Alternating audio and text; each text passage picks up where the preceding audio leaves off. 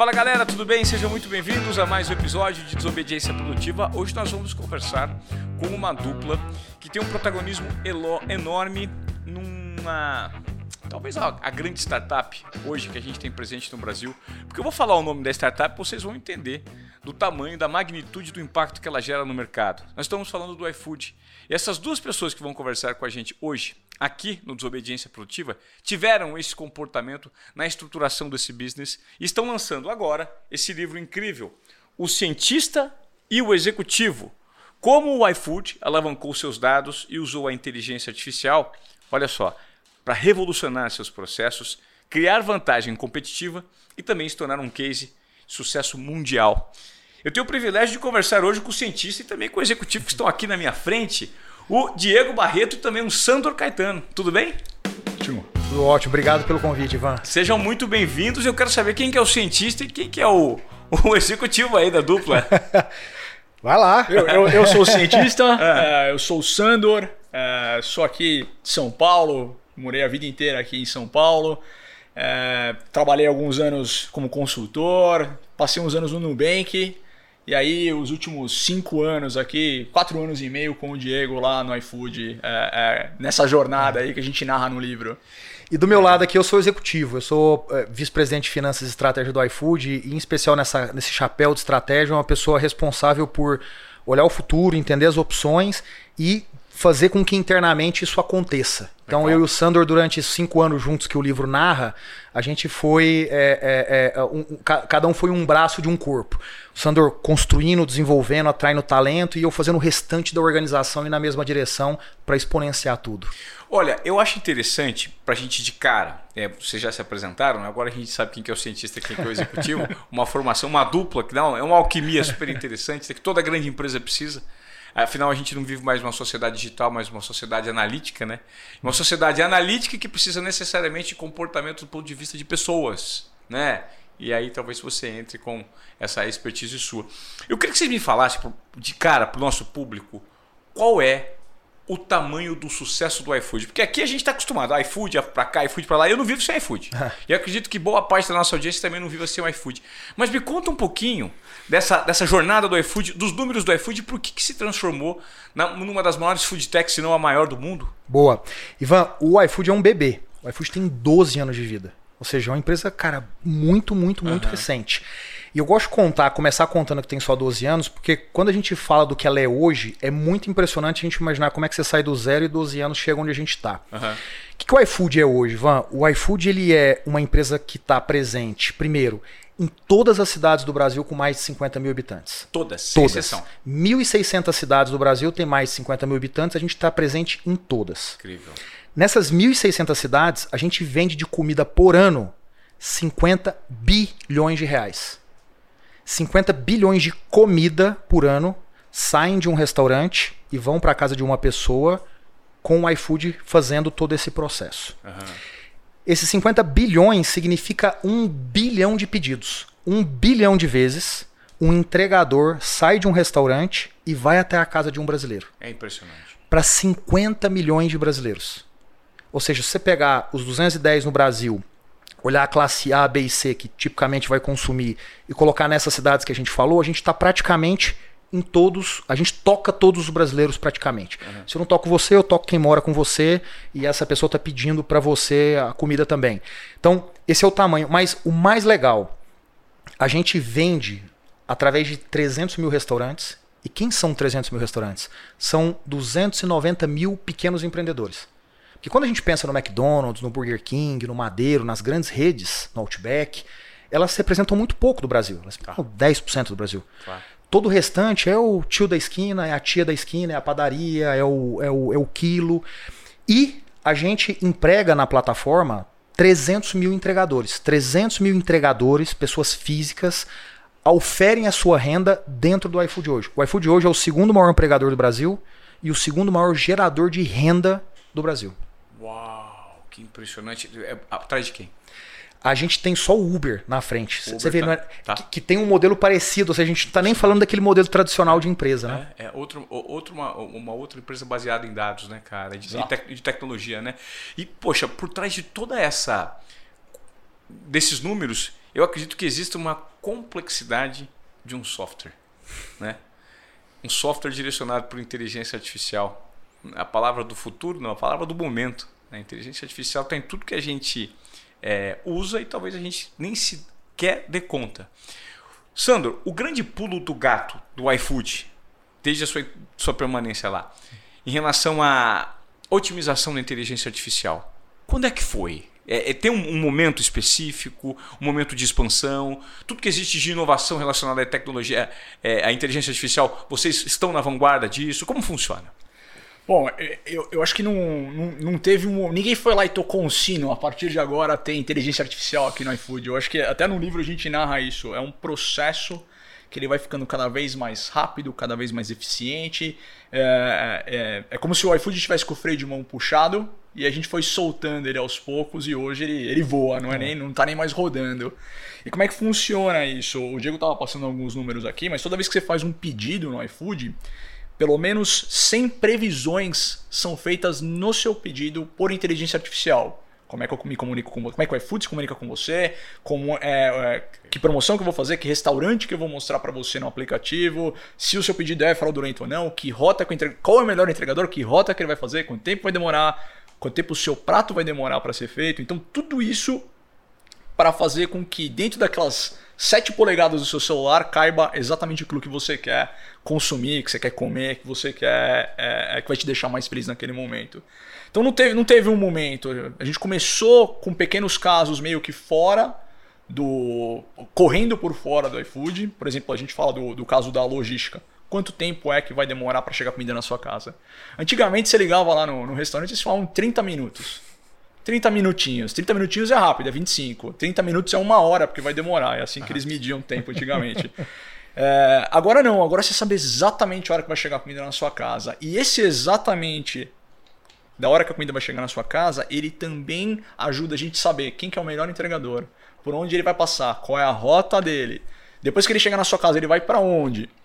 E aí o iFood consegue tornar cada aspecto da experiência mais fantástico com essas 100, com essas 100 previsões por pedido. Entendeu? A ciência de dados por trás é um absurdo. Né? Eu, imagino, eu fico imaginando a quantidade de dados gerados, mas o importante, eu acho que nem é a quantidade de dados gerados, mas o que fazer com esses dados, que eu acho que hoje acaba se transformando no grande dilema das, das empresas né, que são data-driven, é, ou que se pretendem ser né, guiada por, guiadas por dados, como você utilizar isso aí? E como é que foi a implantação desse processo dentro do iFood?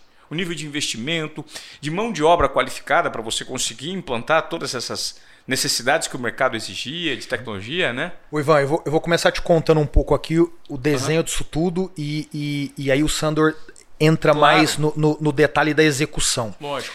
Em 2018, a gente foi à China. A gente vai à China todo ano. Né? Por quê? Porque a China, do ponto de vista de inteligência artificial, de tecnologia, ela está muito avançada, não em relação ao Brasil, em relação a qualquer país do mundo. Tá. Portanto, o que a gente tem como visão nesse tema, na China já é uma realidade. Então, é, é a gente leva as pessoas para lá para que elas olhem e digam: Uau, o que os caras estão dizendo que a gente pode fazer, de fato dá, porque está aqui, a gente tangibiliza isso. Tá. Em 2018 a gente foi para lá e a gente viu a, a, a primeira grande emergência de uma série de soluções baseadas em IA. A gente voltou para cá e disse assim: a gente precisa começar esse processo. Por uma razão simples, é uma tecnologia emergente que vai fazer uma diferença muito grande. Se você não fizer isso, alguém vai fazer no seu lugar e amanhã você vai perder a tua posição de mercado. Claro. Então, a primeira coisa que a gente fez foi o quê? Foi definir uma visão. Que é, cara, para onde eu vou, como que IA é importante nisso, o que, que eu preciso construir para chegar lá. E a partir disso, a gente fez dois grandes movimentos. O primeiro grande movimento foi trazer duas pessoas para liderar isso tudo. O Sandor é uma, tá. e o Bruno Henriques, que é uma outra pessoa que a gente narra no livro, é outra. E essas duas pessoas, elas começam esse movimento dentro da empresa de dizer, ó, vamos escolher isso, vamos fazer aquilo, esse é o primeiro teste. E aí começa uma jornada que o Sandor vai te contar aqui um pouco mais. Tá. Tem um outro lado que é o que a gente chama de em gestão de change management, que é a, é a, é a, é a, muda, é a gestão da mudança. Né? Então, se você tem que fazer uma mudança, como é que eu faço a gestão desse processo de mudança? Por que, que isso é importante? Porque quando você chega numa empresa, o iFood tem 5.500 pessoas trabalhando. 5.500. É, e você fala, cara, a gente vai começar a trabalhar com inteligência artificial, a primeira reação das pessoas é: Oi? Perdi meu emprego. Ou o que, que eu faço? Como é que eu começo? Cadê? Eu vou fazer isso?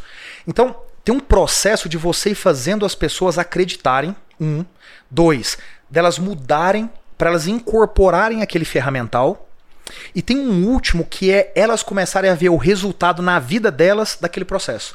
Então a gente começa um processo na empresa de muita comunicação, simples, frequente, preparação de pessoas, organização do modelo de gestão para dizer, ó, os resultados têm que começar a vir daqui, tem que ter a interação do negócio com aqui, e a gente começa a movimentar a organização. Por quê? Porque senão o trabalho dele é um trabalho que tem um monte de barreira. Então, esse, esse processo de mudança, ele serve para eliminar a barreira do comportamento, que é, mas eu sempre fiz de outro jeito, sempre funcionou. Sim. E aí, Trabalhar com a cultura, né? Você precisa, você precisa preparar as pessoas a não serem é, é, é,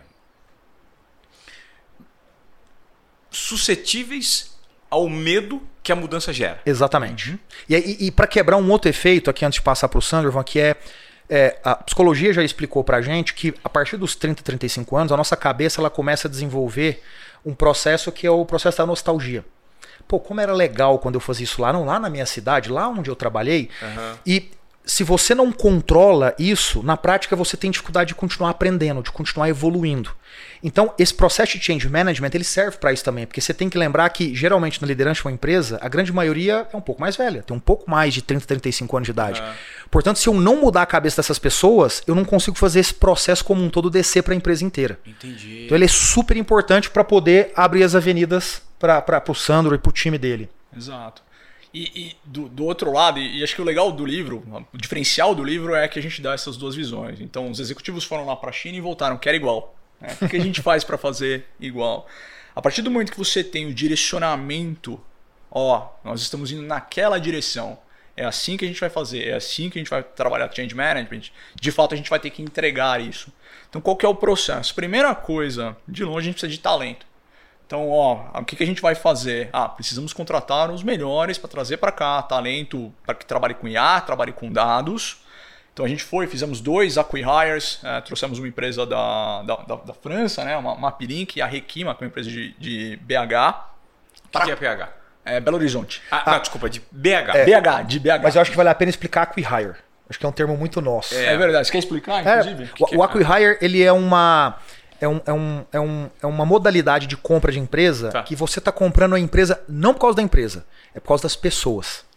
Então, a Requima e o MapLink, que o Sandor citou, a gente não comprou essas duas empresas porque eu queria os ativos que tinham ali, os modelos, os, as máquinas, a cadeira.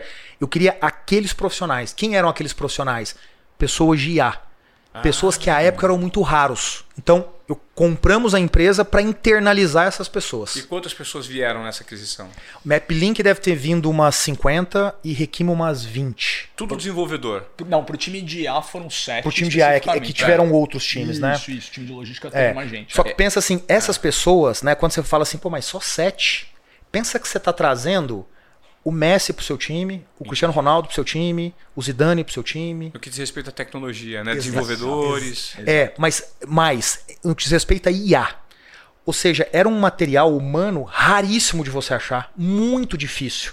Então, é, é como se você quisesse no Brasil hoje, sei lá, construir um submarino nuclear, como aliás está em construção. Quem que faz isso no Brasil? Meia dúzia de pessoas. É. Então, você precisa de meia dúzia para começar um negócio grande desse Entendi. jeito. Entendi. Exato. Então, tá aí o nível de importância em relação à capacidade profissional e mão de obra especializada, né? Exato. E é, continua, então pode continuar não, que estava ótimo e, raciocínio. E, e, é interessante esse ponto, porque é. não sei se vocês lembram, mas a MapLink, por um tempo, no começo dos anos 2000, era ela que fazia mapas para o Google. Então, eles que davam, vendiam os dados para o Google, para o Google Maps. Hum. Então o pessoal que a gente trouxe da MapLink especificamente tinha mais de 16 anos de experiência, aquele pessoal, em logística. Era o pessoal que sabia do melhor jeito no mundo, se bobear, de levar uma carga do ponto A para o ponto B. Perfeito. O que, que a gente precisava fazer com eles? A gente precisava trazer eles para a realidade do, do iFood. Então, se eu precisar levar uma carga do ponto A para o ponto B, é um tipo de cálculo que eu vou fazer. Mas agora você não sabe onde a carga vai sair, porque é o pedido que está aparecendo no mapa, e você não sabe quem é o entregador que vai entregar. E a gente começou a misturar tudo aquilo que a Mapilink sabia com a parte de A. Como é que a gente descobre onde vai surgir um pedido? Quem que é o melhor entregador? Quem que é o melhor restaurante?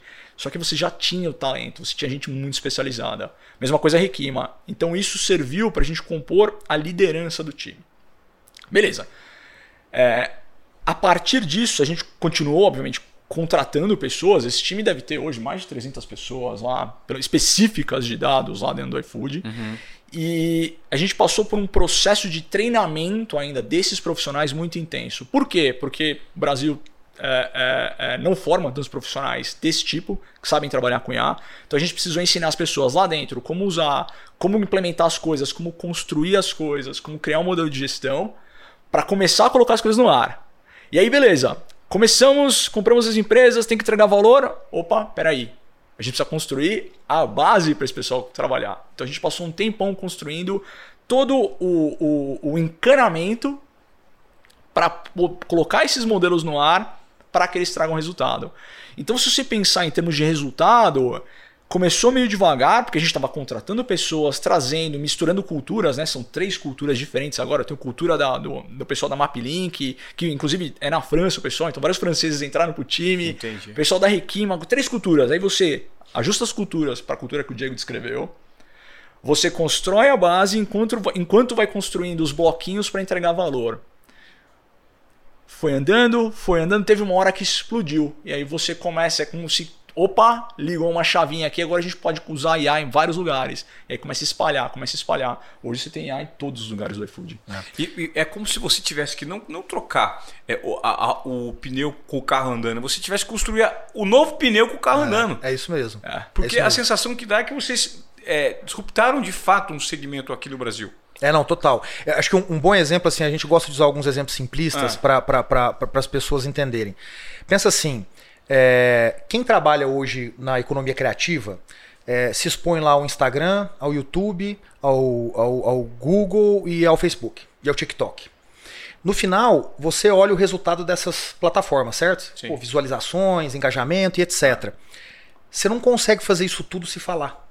Porque não. o TikTok ele te dá de um jeito, o Instagram te dá de outro, não sei quem te dá de outro. Perfeito. Então, você imagina agora numa empresa que cada um dessas plataformas que eu dei de exemplo é um sistema. Só que numa empresa tem 300 sistemas. Então você tem informações vindo de 300 sistemas que você não consegue usar como uma única coisa. Então, quando você fala de, de mudar ou construir o pneu enquanto o carro está girando, o que, que no nosso exemplo, ou no exemplo de, de uma empresa que, que, que, é, que, é, que é orientada a IA, ela faz? Ela tem que pegar todas as informações de cada sistema e levar para um padrão de linguagem. É como se um falasse espanhol, o outro inglês, o outro alemão, o outro romeno, o outro chinês, ou a informação do TikTok, a informação do Instagram, e falar, cara, se isso tudo tiver a mesma linguagem, eu consigo usar isso tudo de uma única vez. Então, olha a beleza disso. Imagina se todos os dados do cara da economia criativa tivessem todos organizados da mesma forma. Você falar, opa, agora eu consigo analisar 10 coisas mais. Será que quando eu posto no Instagram, no TikTok, impacta alguma coisa? Ou você não consegue fazer isso com facilidade? Então foi isso que a gente fez no âmbito de uma empresa. A gente pegou todos os sistemas e foi construindo esses encanamentos enquanto a empresa ia rodando. Até um dia que isso tudo fica, a gente chama tecnicamente de data lake, é um lago de dados. Legal, isso tudo fica num lago de dados com o mesmo padrão de linguagem, organizadinho. Aí você fala para uma pessoa, cara, vai lá agora. Você pode perguntar o que você quiser. Será que às segundas-feiras, quando chove, vende mais coxinha nos bairros do norte da cidade, no, no norte dos bairros das cidades? Tá aqui a informação. Olha como você é mágico, cara. É mágico. E, e, tem que lembrar, eu tô vendo, tô olhando pro, pro quadro que tem atrás de vocês aqui, e ele é um quadro feito de Lego. E essa é a analogia que a gente usa no, é. muito no livro é e lá dentro.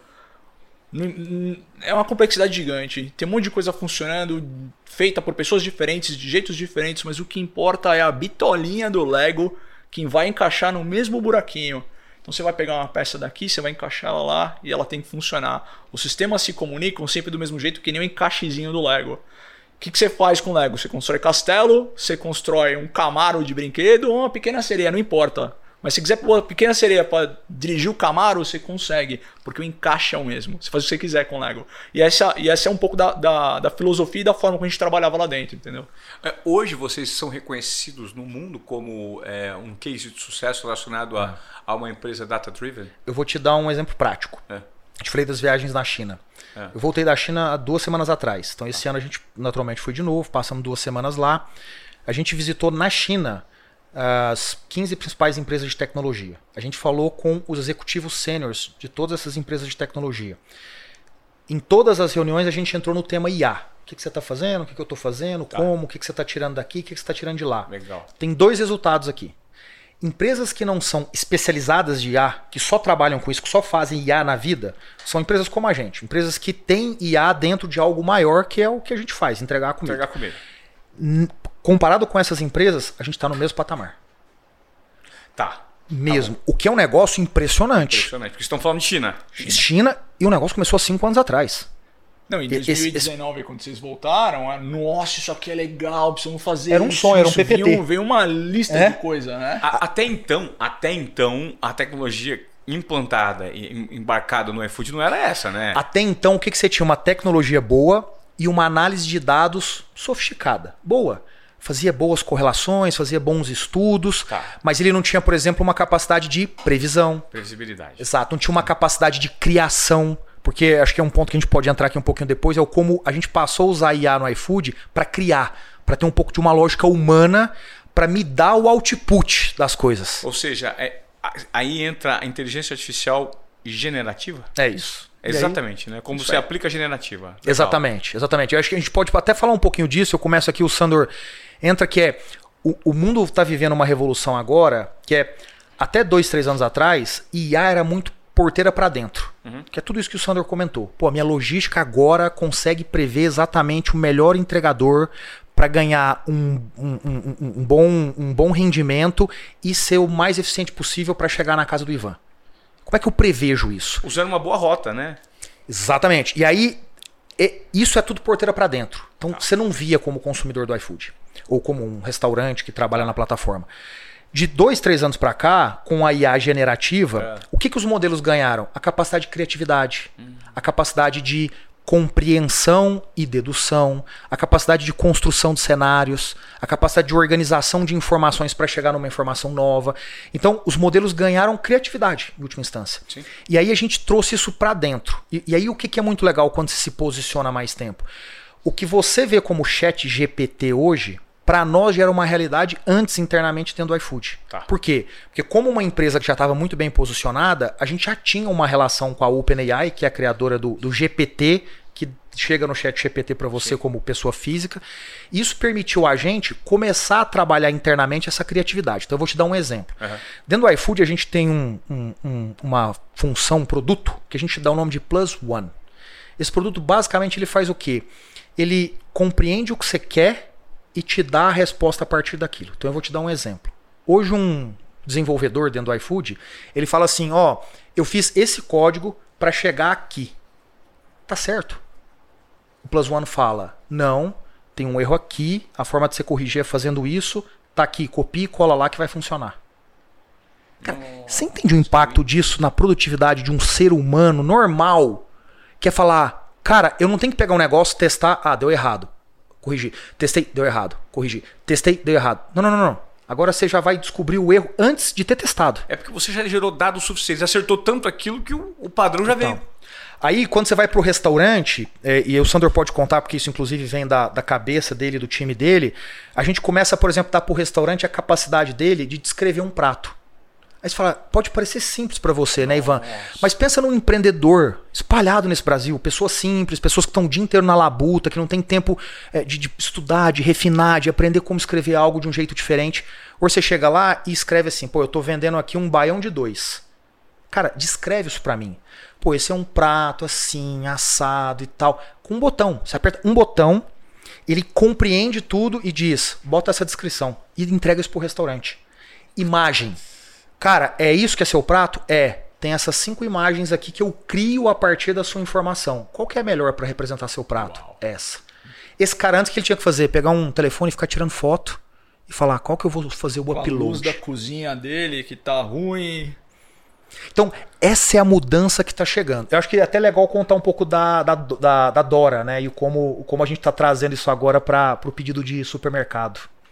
Tá. Acho que voltando aqui, o, o até a gente estava conversando até antes sobre desobediência, sobre aprender, sobre empreender.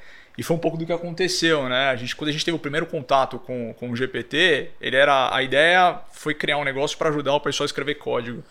E a gente falou, nossa, isso aqui é fantástico, isso aqui vai ser a coisa mais legal, dá acesso para a gente, conversando até com, com, com o fundo de investimentos do iFood.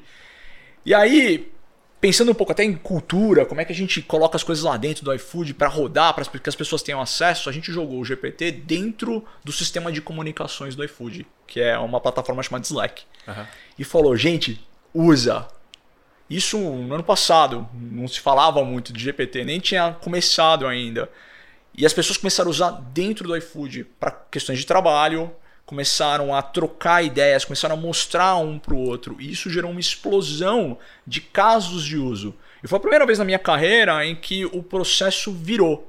As pessoas antes dentro da, da empresa, elas precisavam de um, de um projeto, tinham uma ideia, elas iam falar comigo e falavam, meu, eu queria fazer isso, aqui. Eu falava, puxa, tô cheio de coisa para fazer, vamos jogar pro mês que vem, próximo ciclo, semestre. É... Não. Você já tentou fazer no Plus One? Já tentou fazer essa ferramenta? Vai lá, por exemplo, ah, poxa, Sandro, eu queria um jeito de extrair ingredientes das descrições de um prato. Uma esfirra de carne, por que que vai? É... Tem como me ajudar? O processo normal é, tá bom, vou criar um modelo, um IA que vai extrair isso. Você já tentou pegar todos os pratos que você tem disponíveis aí e jogar dentro do Generative AI e falar, me explica o que tem no esfirra de carne? E a pessoa vai lá. E aí você empoderou o, profissional lá dentro do, do iFood a fazer coisas que ele, ele não ia conseguir fazer sem um esforço tremendo. Assim. E aí as pessoas ficaram maiores, começaram a entregar muito mais. Uau. Na mão do restaurante, isso. É, o Dora é de mercado. Do supermercado, né? é de fazer o pedido. Poxa, fazer um pedido no mercado. É, é, complicado você fazer um pedido no mercado na internet, até no celular, ficar adicionando, removendo o produto. Agora não, agora você manda um áudio lá e fala, ah, eu quero isso, isso, isso aqui. Gera para mim uma lista. Ele gera para você a lista, é. aí você edita. Por áudio? Agora Por tem áudio. áudio. Áudio. Cara, é demais isso. Pensa assim, até para detalhar mais essa experiência. Fazer uma lista do supermercado leva 10 minutos, certo? Cara, você vai fazer 50 itens. Arroz. Qual arroz você quer? Tio João ou não sei o quê? Tá. Macarrão. Cara, demora, demora, demora, demora.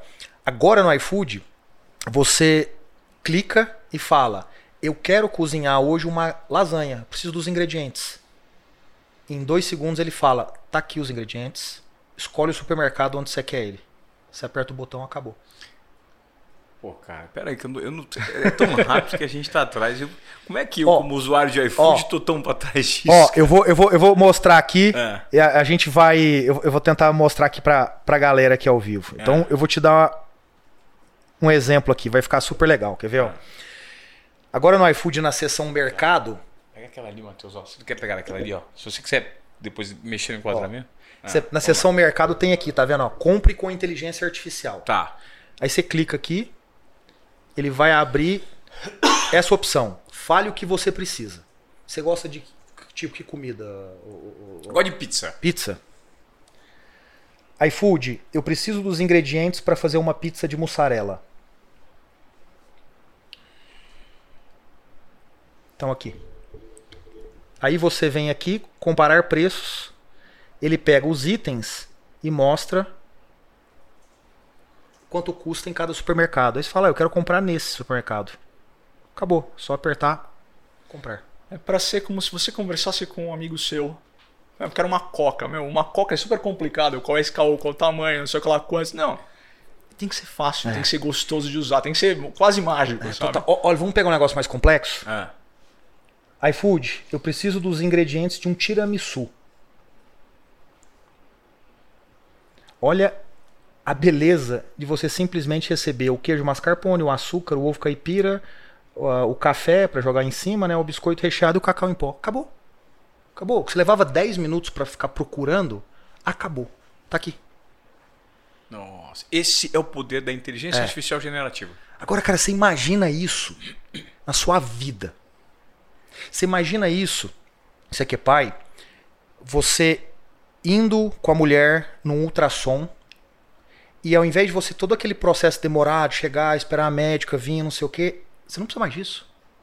Você simplesmente precisa dos dados que está ali no ventre da sua mulher para que o exame chegue. Você não precisa mais de um, ficar numa fila esperando, a pessoa chega, passa o gel, passa em você qualquer pessoa, em teoria, em casa, você poderia ter, num, num cenário em que as coisas vão evoluir bem, Sim. você poderia em casa ter ali o aparelhinho, ao invés de se deslocar até um laboratório, para fazer isso constantemente. Quantas mulheres, quantos homens e, e, e, mulheres ficam preocupados em casa, às vezes dizendo, né, um pouco da, da inexperiência quando a gente tem o primeiro filho. Pô, meu filho não tá mexendo? Né? Ah, será que aconteceu alguma coisa? Inexperiência. Sim. Pô, imagina, você poderia fazer isso em casa, porque com isso aqui, pensa, na prática, isso aqui é a mesma coisa que isso. Tem um monte de informação aqui dentro, claro. tem parâmetros, e isso prevê uma resposta baseado nessas duas coisas. Olha como muda a vida. Imagina educação. Imagina quantas pessoas estão no interior do Brasil, não têm acesso a uma escola e vão poder ter um assistente um assistente que vai te ensinando, que vai te explicando, que vai entendendo se você já entendeu, não, evolui, volta, dá um passo para trás. Do seu jeito. Do seu jeito. Do seu, na sua velocidade, do seu jeito. Isso é assim. Persona experiências é. personalizadas, né? Exato. Em que você vai de acordo com a necessidade cada um, de cada indivíduo. Isso é o que a inteligência artificial proporciona, né? É, As pessoas não percebem, mas esse bicho de sete cabeças, quando você está escrevendo no seu telefone, aquele preditor de texto ali, Total. quando você está colocando será, seremos, ele já antecipa para é. você. Isso é inteligência artificial. É. Uhum. E ela está presente. E vocês concordam que com esse nível de sofisticação é, dessa inteligência artificial embarcada no, no iFood, sobra muito mais tempo para o desenvolvimento humano e para as capacidades humanas? E disso vocês têm tirado proveito? Muito. E esse é o ponto da história toda.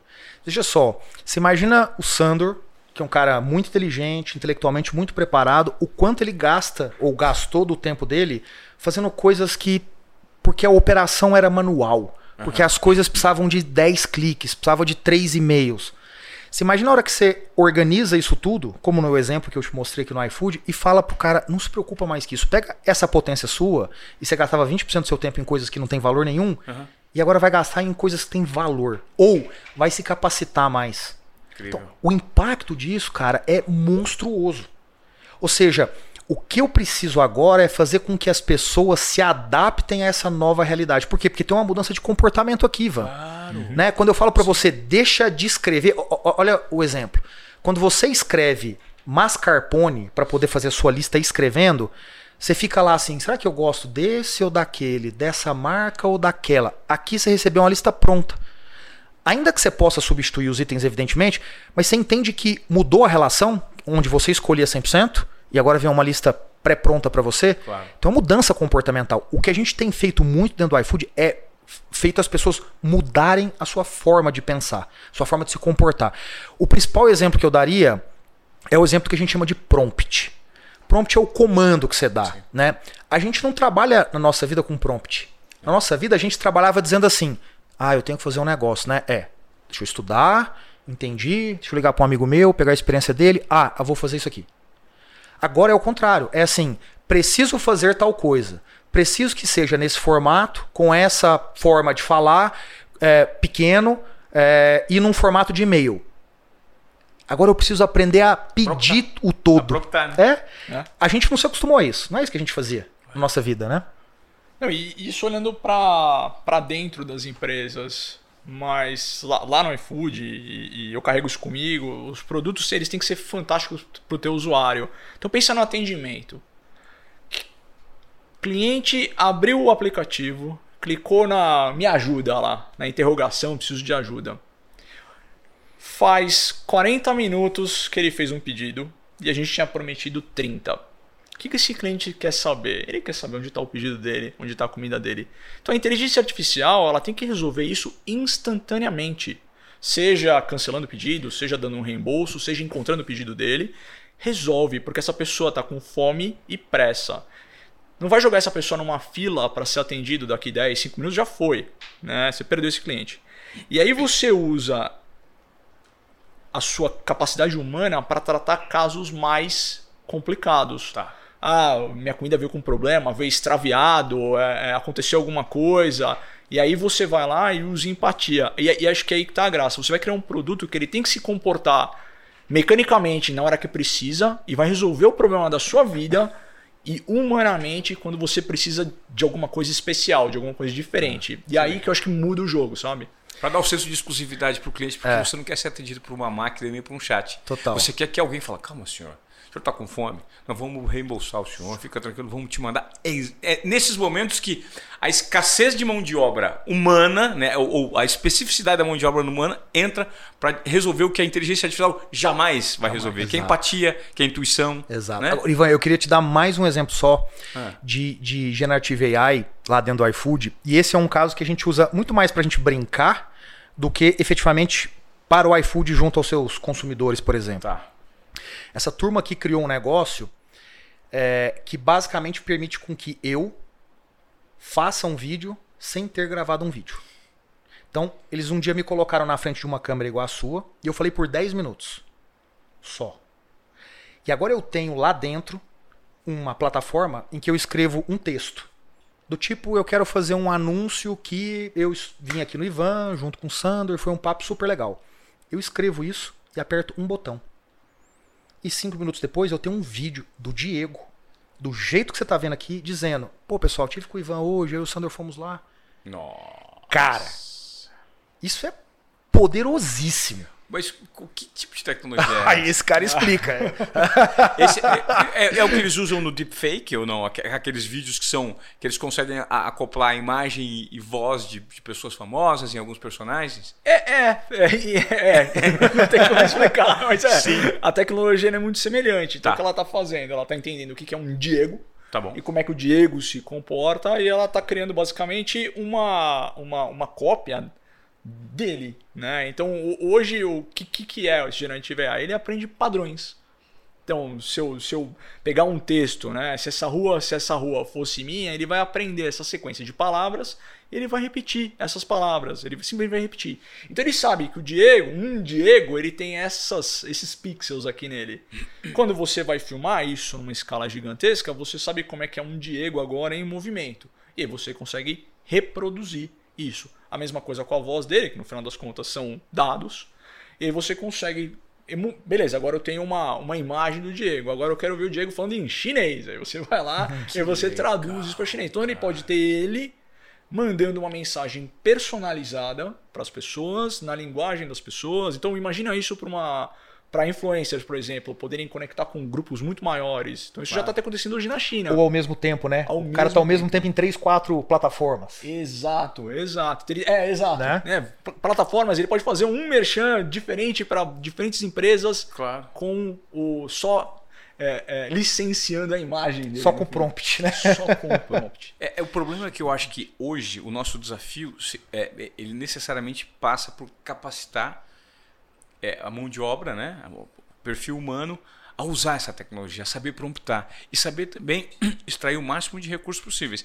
Recentemente, a gente está participando de, um, de uma jornada junto com a Escola de Negócios São Paulo, que chama Jornada Be the Future. Eu, eu, acredito que você deva ter ouvido falar já do professor Adriano Mussa. Oh, muito. Já tive não lá é? várias vezes a convite dele para falar de IA. Não é? é o Adriano Mussa vezes. é um cara muito Adoro legal. Adoro, Adriano. A gente faz o programa juntos, ah, esse Be the Future. Que legal. É. Porque que é nada mais um passo é, no que diz respeito à construção de uma trilha de educação para o público em geral. É uma, é uma jornada gratuita para explicar para as pessoas que hoje nós vivemos num mundo completamente é, imprevisível, aleatório, ansioso, né?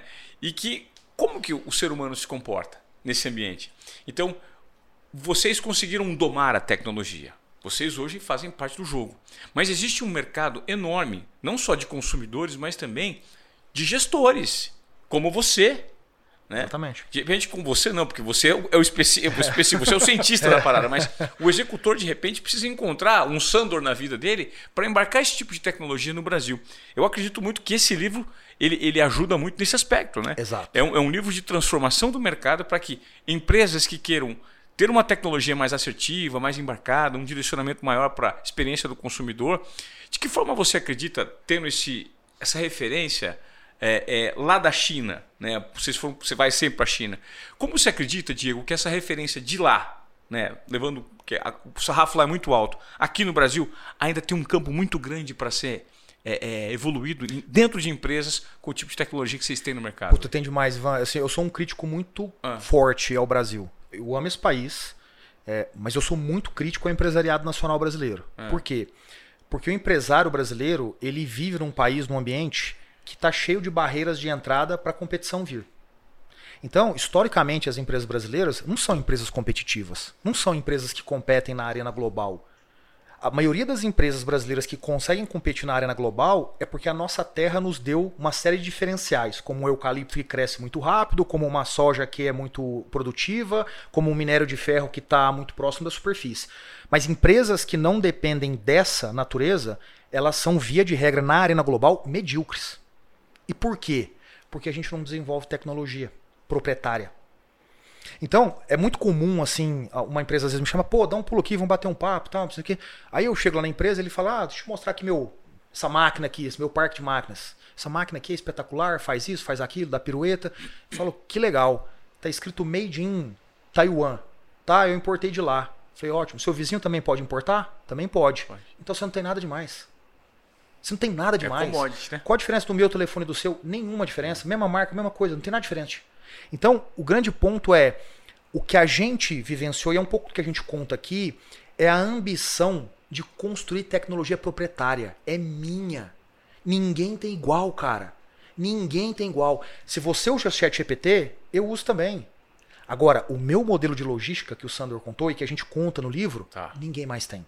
O que a gente quer aqui é gerar uma ambição nas pessoas de dizer assim, cara, a gente pode sair de um modelo em que a gente fica só importando máquina e tecnologia para produzir o que a gente tem que é único. Que é o que vai posicionar o Brasil no, cenário mundial, Exatamente. né? Exatamente. Isso é, legal. Isso é legal. Então, quando a gente olha para o iFood, cara, e vê o que o iFood fez, aí no livro tem uma imagem que é o crescimento do iFood ao longo desses anos. Uhum. Cara, é um negócio brutal. Você não encontra outra empresa no Brasil que tenha algo parecido.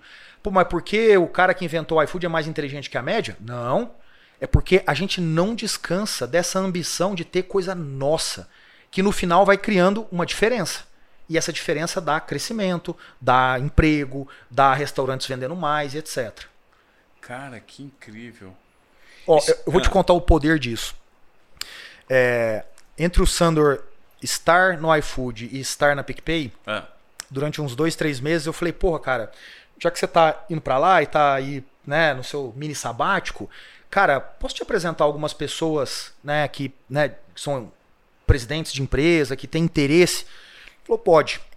Aí, sei lá, eu apresentei umas 5, 6 empresas para ele, CEOs e tal, que me falavam, cara, eu preciso de alguém assim e tal. E ele foi bater um papo com essas pessoas. Todas elas falaram, Cara, eu quero que você venha trabalhar aqui. Quero que você venha fazer Sem um projeto aqui. De todas. todas. Sabe por quê, cara? Porque a gente não tem. Mas o legal disso é ver a ambição no cara que olhou para ele e falou: Pô, eu preciso disso. Ah. Essa ambição que a gente precisa despertar nas pessoas. E, e, foi um pouco do, do, que a gente pensou lá dois anos atrás, quando a gente começou a escrever o livro. A gente precisa escrever algo para as lideranças. Ah. A gente não acha mais que é um problema de tecnologia. Você vai lá, você compra tecnologia hoje, você importa, você faz. Dá para fazer muita coisa. Hoje é muito mais fácil do que era 5 anos atrás, é muito mais fácil do que era 10 anos atrás. Você pôr as mãos na tecnologia. O que a gente precisa é de gente que vai lá e fala assim: gente, nós vamos para lá, ó. Essa aqui é a nossa visão. A gente estava falando de prompting aqui. Legal, agora eu tenho um programador que ele programa duas vezes mais rápido mas a gente ainda bate as nossas metas uma vez por mês, naquela reunião lá, assim, assim, assado. Uhum. Poxa, gente, você colocou um gargalo agora que está definido pela forma como você toma a decisão, que continua sendo igual, continua sendo mensal. Então agora o seu programador que programa duas vezes mais rápido, ele passa o resto do dia dele no Instagram, no TikTok, no, jogando videogame. Entendeu? Então a gente, se, se as lideranças não se adaptarem a esse novo mundo, a gente vai desperdiçar todo esse poder que tá, agora está na nossa mão. Qualquer pessoa pode ir lá na internet e abrir o chat GPT. Eu faço isso, eu fico os três abertos lá. O chat GPT, o Bing e o Claude lá. Fico os três, eu comparo, falo, você está melhor aqui. Eu uso os três, eu virei um preguiçoso agora. Eu jogo o código. Pra ninguém. Eu, eu, eu, jogo o código lá e falo, ah, roda aí, o que, que você acha? Aí ele joga, eu ponho no meu, no meu sistema e executo. Aí deu erro. Aí eu mando, ó, errou, corrige aí. Tá. Então eu fico tratando ele como se fosse um estagiário, meu. Claro. Entendeu? Agora, imagina isso na mão de todos os, os, programadores aqui no Brasil e tal. A barra subiu, e isso é bom pro Brasil. Só que a gente precisa perceber que a barra subiu para poder competir no cenário internacional, na arena internacional. É, e por que é tão importante isso? Porque países que se desenvolveram foram aqueles que ficaram produtivos, as empresas foram para fora, claro. ganham dinheiro, trazem de volta, reinvestem e a economia cresce. Então a gente precisa fazer isso para exportar mais Brasil para fora, para vir, para gerar emprego aqui, para as pessoas ganharem mais. Senão a gente não muda esse país, cara. A gente vai continuar um país pobre como infelizmente a gente é até hoje. Cara, eu tô olhando aqui, ó, e, e dentro desse pensamento exponencial que vocês dois têm, eu quero contribuir. Vocês não podem continuar só com o livro. Eu acho que o livro é o ponto de partida de uma trilha de transformação no Brasil. Eu acho que necessariamente esse conhecimento que vocês têm e a o oportunismo que vocês tiveram, né? É, vocês foram muito oportunos, não oportunistas, né? Vocês foram oportunos em escrever esse livro para juntar essas duas habilidades, né? Personal skills que somados deram, é, ajudaram a compor esse gigante que é o iFood. Mas vejam, Olha a quantidade de insights e de aplicabilidade, de exemplos de, de, aplicabilidade que vocês podem contribuir numa trilha de conteúdo. Eu digo isso porque, poxa, é incrível. Eu vou ler esse livro, assim, poxa, estou super interessado, quero aprender muito com vocês, mas eu acredito também que a democratização da informação, né? Eu faço muito podcast por causa disso. Eu tenho o meu objetivo aqui é trazer pessoas que vão de alguma forma me ensinar algo né? para que eu possa replicar, gerar provocação, insight de acordo com a minha lente, com os meus questionamentos. Aí eu sou um pouco personalista, porque a pauta sou eu que direciono, o programa é meu, a linha editorial é minha. Durante o período que eu trabalhei numa grande corporação, eu tinha que seguir as regras. Hoje eu, eu sou dono da linha editorial, óbvio, eu tenho a minha equipe que me ajuda a fazer isso aí. Agora, a transformação que vocês vocês estão gerando nesse momento, eu acho que pode se transformar numa trilha de conteúdo um pouco mais, é. Sabe, evoluída além do livro. Mas, cara, eu vou te contar como a gente está fazendo isso. Porque, assim, para ficar claro uma coisa, sabe ah. quanto que eu e o Sandro vamos ganhar de dinheiro com isso? Zero. É. Não se ganha dinheiro fazendo livro no Brasil. Claro. A, a, nossa vida, a dele é lá no PicPay, a minha no iFood, a gente não vai ganhar nada com isso. Uhum. Pelo contrário, acho que a gente vai gastar mais do que receber é. de royalties disso. Claro, mas... mas... o que, que a gente está fazendo, assim, um pouco com a, com a tua cabeça de desobediência produtiva? A gente está fazendo duas coisas muito legais. Uma é, a gente escolheu algumas faculdades para poder ir lá e falar sobre isso.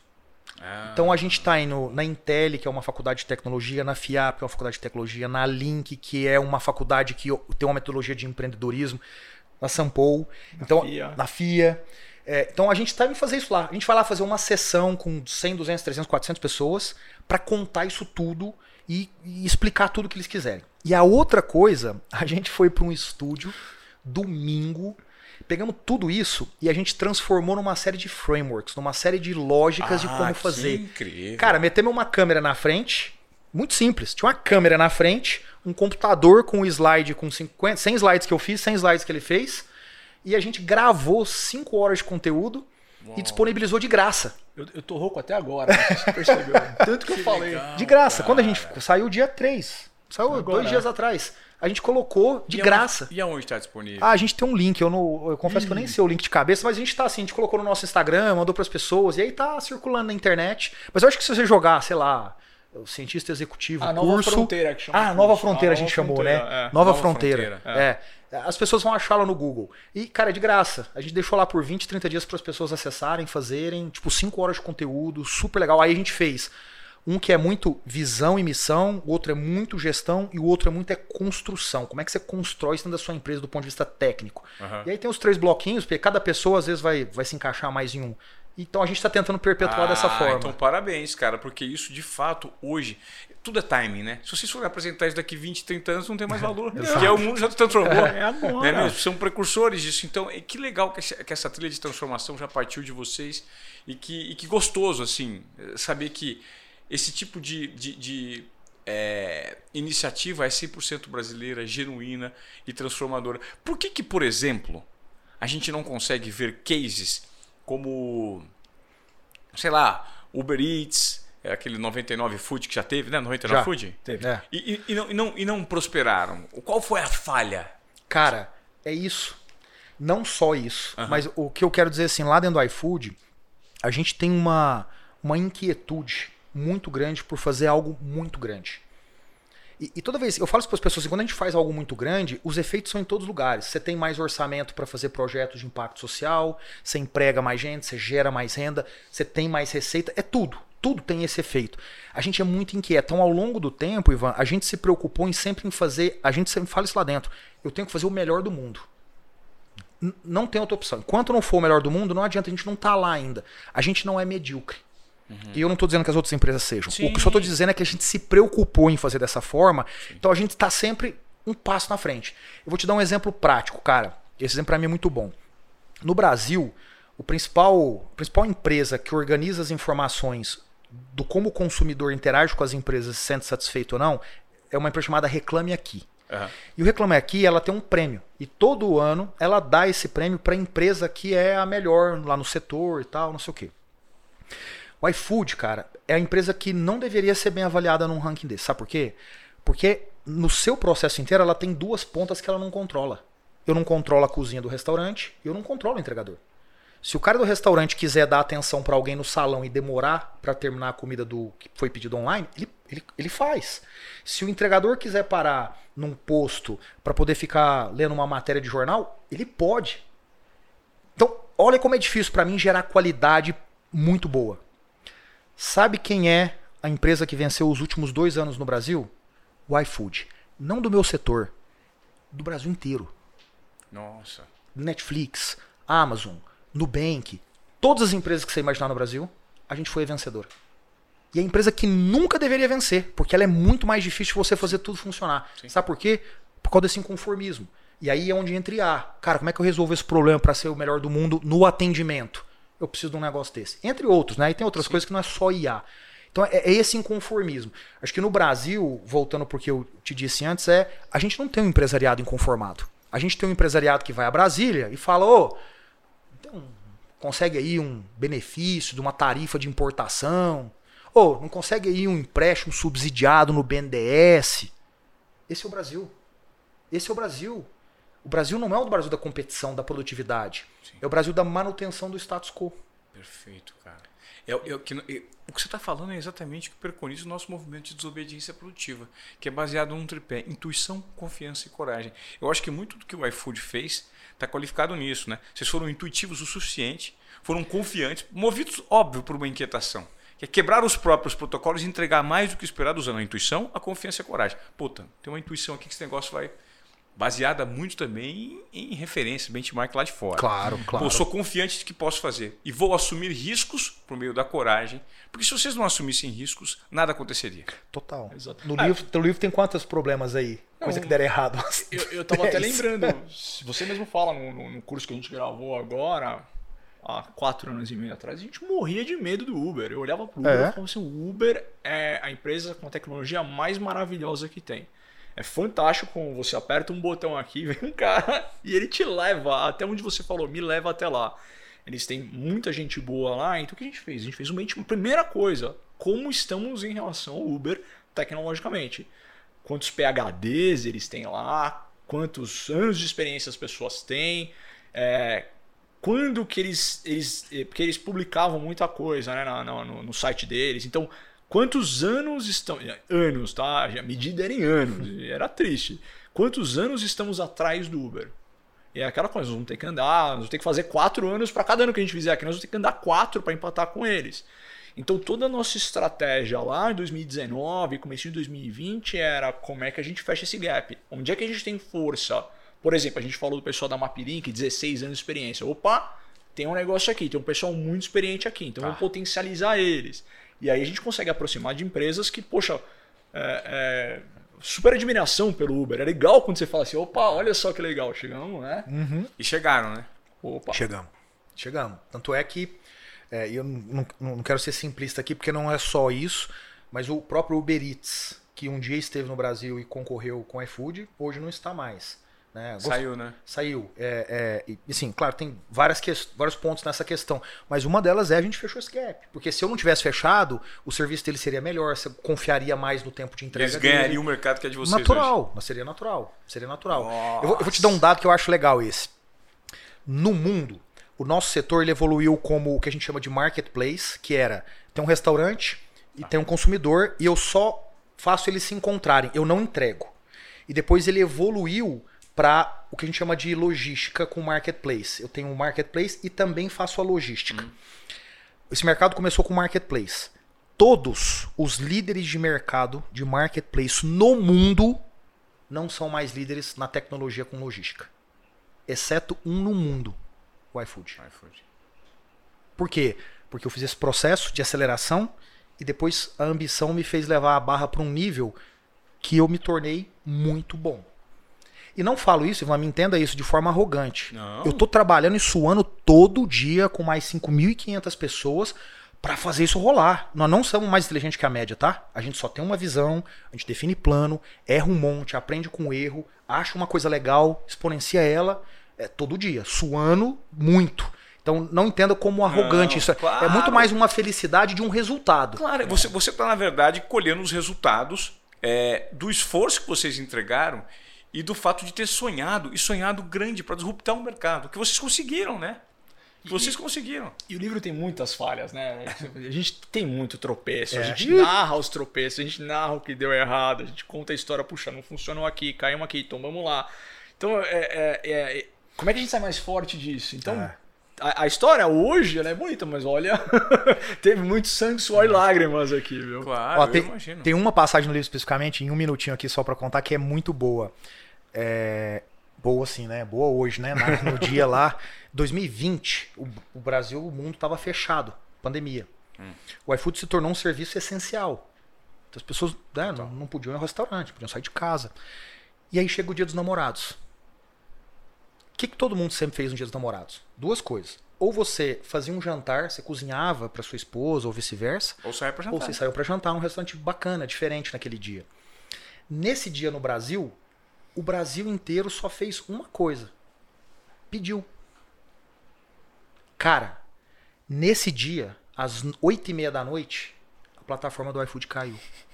Nossa. Todos os casais brasileiros abrindo uma garrafa de vinho, esperando a comida chegar, não receberam a sua comida. Então, isso para dizer o seguinte: nesse processo, dá um monte de coisa errada. E a gente conta essa história aí, como foi tenso pra gente essa noite, os desdobramentos dessa noite. Foi muito tenso. Faz Imagina parte. a cabeça do Sandro, né? Que tava lá no, no olho do furacão. Não, pra mim foi até leve. Teve gente que, que, que sofreu bem Você mais do que imagina eu. o cara do comercial com todos os restaurantes do Brasil ligando e falando: Cara, não tá chegando pedido. Pensa assim: o restaurante, pro Dia dos Namorados, ele foi lá e comprou 20 vezes mais mussarela pra fazer pizza de mussarela, porque ele ia vender pizza de mussarela 20 vezes mais naquele dia. Era Dia dos Namorados. Aí ele olhou e falou: Não tá chegando pedido. Cara, eu, eu tenho 30 quilos de mussarela aqui que eu vou ter que jogar fora. Você imagina o cara do comercial. Nossa. Você imagina o cara do jurídico dizendo qual é o efeito legal que a gente tem aqui.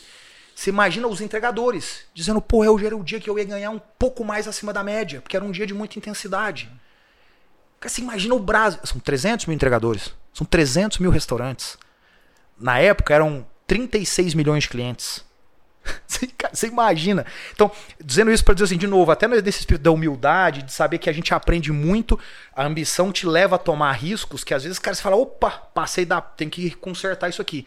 Esse é um dia emblemático pra gente. Dia dos namorados de 2020. Twitter, a gente passou em Puta. todas as redes sociais, pessoal. E aí, e aí que você vê que o negócio tá andando, porque os clientes começaram a defender o iFood. É, né? Então você vê muito o pessoal, pô, beleza, acontece, sabe? É, mas deu, deu o que falar. Esse dia foi né, inesquecível, né? É, eu acho que quando vocês falam, é, dá para entender muito de toda a tecnologia embarcada, de toda essa inovação que existe internamente, dessa inquietação dos gestores, né, de vocês que são os responsáveis por isso, e também dá para entender parte da cultura organizacional, né, que eu acredito que ali dentro tomada de risco, liberdade para levantar a mão e falar, eu acho que vocês cultivam muito isso, o que gera um senso de pertencimento incrível em quem quer trabalhar no iFood, porque trabalhar no iFood hoje, eu, eu vou fazer uma comparação a grosso modo aqui, que era basicamente como ser global, trabalhar na TV Globo lá no período em que não existia tecnologia. Então, você imagina se trabalhar na TV Globo, aparecer pro Brasil inteiro. Hoje você aparece pro Brasil inteiro no seu, seu smartphone. Não estou desmerecendo Claro, quem trabalha não, na. Globo. É a realidade que o mundo É a impõe. realidade. Agora, vocês conseguiram, o que eu acho que é o mais importante, quando você citou que os consumidores têm um carinho pelo iFood, né? Porque o brasileiro ele foi aprendendo a. Vocês ajudaram na transformação, na mudança do padrão de consumo. O padrão de consumo mudou por uma educação tecnológica a partir do momento que vocês entraram no mercado para ensinar, para falar, ó, tem facilidade, cara, usa essa facilidade. Como é que é essa relação hoje, principalmente da marca com o consumidor? se transformou num dos grandes ativos do iFood? Ah, com certeza absoluta. Com certeza absoluta. É... Porque o iFood tem uma beleza, Ivan, que é o nível de frequência de contato que a gente tem mensalmente com o cliente, ele é infinitamente maior que qualquer outra outra, outra jornada de compra que você tem. Você compra geladeira uma vez a cada três anos. Você compra é. televisão uma vez a cada Comida três anos. Comida todo dia. Você compra farmácia uma vez por mês. Comida é todo dia. Então, ela é uma relação de muita frequência. E aí a gente, ao longo do tempo também, a gente se preocupou em construir uma empresa boa. Então, eu vou te dar alguns exemplos. Sabe quantos entregadores esse ano a gente vai formar no ensino médio? 5 mil. Ah, a gente vai pegar hoje, e, isso é todo ano. Esse ano são 5 mil, ano que vem a gente vai chegar a 10 mil já. Esse ano vão ter 5 mil pessoas que disseram: Cara, eu queria ter um ensino médio. Seja por uma questão pessoal, seja porque eu quero tentar alguma outra coisa. E a gente financia esse estudo. 5 mil pessoas, cara. Joga isso ao longo do tempo, onde você chega. Vou te dar um outro exemplo. No Brasil acontece hoje uma maratona de tecnologia que foi idealizada por nós. Essa maratona este ano teve 120 mil jovens inscritos. E tem agora a final, que vai acontecer nas próximas semanas, aliás, com 10 mil jovens. Então, você entende assim que a gente não é uma empresa que só está ali fazendo o nosso dia a dia. A gente, a gente precisa movimentar todo o ecossistema. E por que a gente tem que fazer isso? Porque, cara, o Brasil tem que crescer junto. Se eu não tiver uma molecada boa de tecnologia para ser o Sandro amanhã, aí eu não vou tem ter um outro Sandro amanhã. Aqui, é. Exatamente, exatamente. É. Se eu não tiver um entregador dizendo eu estou aqui e tive a opção de sair, mas preferi ficar, vai ficar parecendo que eu só tô ali, tipo, fazendo, falando pro cara, não, é melhor que o Brasil não tenha pessoas é, é, é, com, com, né, com ensino médio, com ensino superior, com faculdade, porque aí as pessoas vão trabalhar. Não! Cara, essas pessoas optaram por ficar aqui. É opção deles, apesar deles terem tido opção diferente, porque eu provei, é, eu dei a chance do, do ensino médio. Então, a gente, se, a gente faz muito isso. E aí o consumidor vai olhando para isso falando, cara, é uma galera do bem. Cara, é gente, assim, é gente normal, não, sabe? As pessoas ficam lá muito tempo. É, é porque eu acredito que onde vocês chegaram não necessariamente significa manutenção, não está tudo garantido. A reinvenção é, ainda mais no, no, segmento de vocês, né? Vocês lidam com muita tecnologia. Eu acho que esse posicionamento de dar o give back para a sociedade, né? De transformação, ele faz parte inclusive desse apelo, desse posicionamento que o consumidor em algum momento da jornada de compra ele vai entender. E que precisa estar cada vez mais presente, porque as empresas não podem existir pura e simplesmente para dar lucro para os acionistas e ter lucro, né? No mundo que cada vez mais se transforma, em que a gente vê uma, uma, uma, um abismo social como a pandemia gerou no Brasil, infelizmente. Né? É, acredito que o contexto de pandemia também acelerou muito o processo de vocês. Infelizmente não gostaria de ser, não poderia ser dessa maneira, mas a, a, acabou acontecendo. Né? E esse posicionamento hoje, eu fico imaginando, você falou do, da educação para os entregadores. Você imagina um dia você pegar um case em que um eventual entregador possa se transformar num programador mas por tem, meio da educação. Tem. Mas tem no iFood, inclusive. E não só no iFood, mas tem vários cases de. É mesmo? É, tem do iFood? Tem, tem. Pessoas que entraram nesses programas, são pessoas boas, inteligentes, capazes, se dedicaram, e a gente falou: opa, talento, quero para mim. Vários programas, é? vários. A gente trouxe bastante gente para dentro já. Vários. Legal. Cara. Vários, cara. Já formou muita gente, a gente já fez. Nossa. Porque, de novo, volta por um tema e, e, e assim que é. Cara, o Brasil é muito bom, a gente só precisa fazer as coisas funcionarem. Você falou sobre né, devolver para a sociedade e tal, não é só sobre o lucro. Cara, é, assim, é, é, uma questão, eu diria que é humana. Assim, eu não posso passar na rua e ver uma pessoa morando na rua, ou uma pessoa né, com dificuldade para comer, e simplesmente ignorar isso. Assim, não é sobre o iFood, é sobre o Diego, é sobre o Sandro. É sobre... Cara, é, é, uma falta de, de capacidade de compreensão humana enorme. Então, para nós, tudo isso, por exemplo, capacitar alguém, enxergar que ela é um talento, independente da faculdade que ela fez, nesse caso, nem fez faculdade, e falar vem porque é um talento, é, é, sobre, é sobre entendimento humano. Ou seja, aquela pessoa, ela é inteligente, ponto. Ah, mas ela não fez a faculdade tal. Tô nem aí. Ah, mas ela não fala inglês fluentemente como o Diego. Eu não tô nem aí.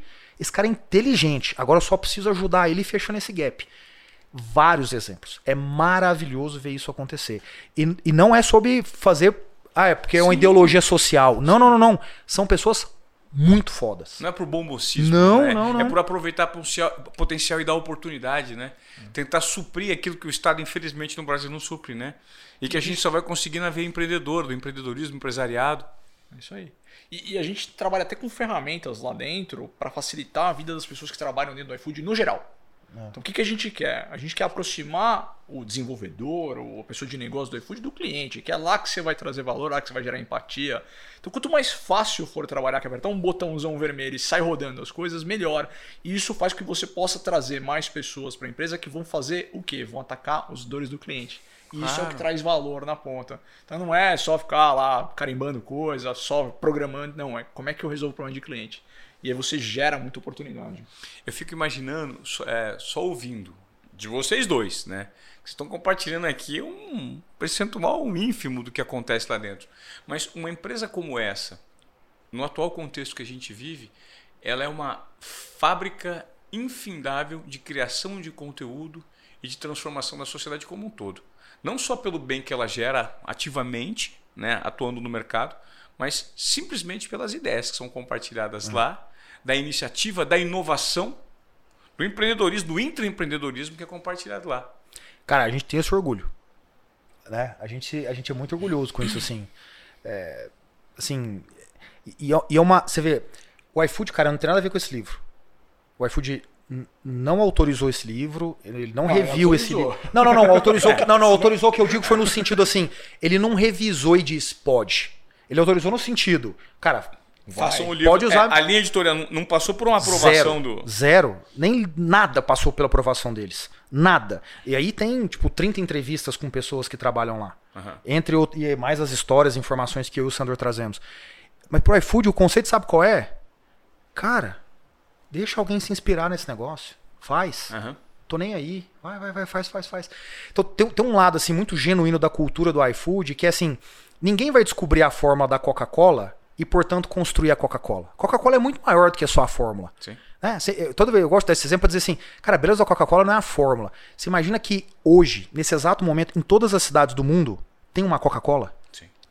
Isso que é foda na Coca. É. Você não vai conseguir copiar por causa de um livro, ou porque você preparou melhor uma pessoa que vai trabalhar para o concorrente, Sim. ou porque o Sandor saiu do iFood, então pô, agora a gente não deveria estar tá falando com. Não tem nada a ver. É. Cara, é muito maior do que isso. E até porque existe o intangível, né? Que é a memória afetiva construída relacionada àquela marca, que isso você não consegue necessariamente precificar no imaginário de cada pessoa, que é o que vocês estão construindo, que é um ativo muito legal, chancelado por esse prêmio Reclame Aqui, né? Exato, uhum. é isso aí.